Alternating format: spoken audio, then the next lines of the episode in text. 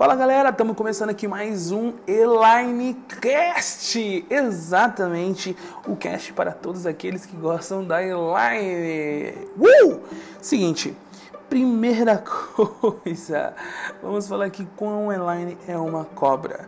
Gente, nós chegamos aqui num ponto de discussão tão importante que nós temos que sempre parar para discutir sobre isso. não sei se vocês perceberam isso, mas sempre, a todo instante, a todo momento, nós falamos que Elaine é uma cobra, certo? Quem tiver algo a discordar, isso aqui não é um podcast ao vivo, então não pode reclamar.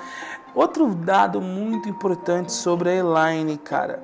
Sempre, sempre que ela tá no rolê, ela causa alguma discórdia, cara. É uma coisa assim incrível. Parece que ela é focada nisso, parece que ela trabalha para isso, parece que ela cresceu para isso. Ela olha e fala assim: vou causar discórdia ali. Ela vem em causa, ela é incrível, muito boa nisso. Parabéns, Elaine. Se você estiver ouvindo esse podcast um dia, Deus te abençoe por esse dom, viu? Outra coisa importante aqui sobre o dado da Elaine: curiosidades. Você sabia que Elaine, na verdade, não chama Elaine, o nome dela é Eliane e foi mudado para Elaine e depois por um pelo Aldo, se eu não me engano, na Colo de Deus, ele foi transcrito, sabe, para a galera do Nordeste que fala Elaine. E aí nós chegamos esse nome maravilhoso para ela e eu acho que isso encaixa muito bem com a cobra que ela é. Outro dado importante, muito importante sobre Elaine, ela esteve relacionada diretamente com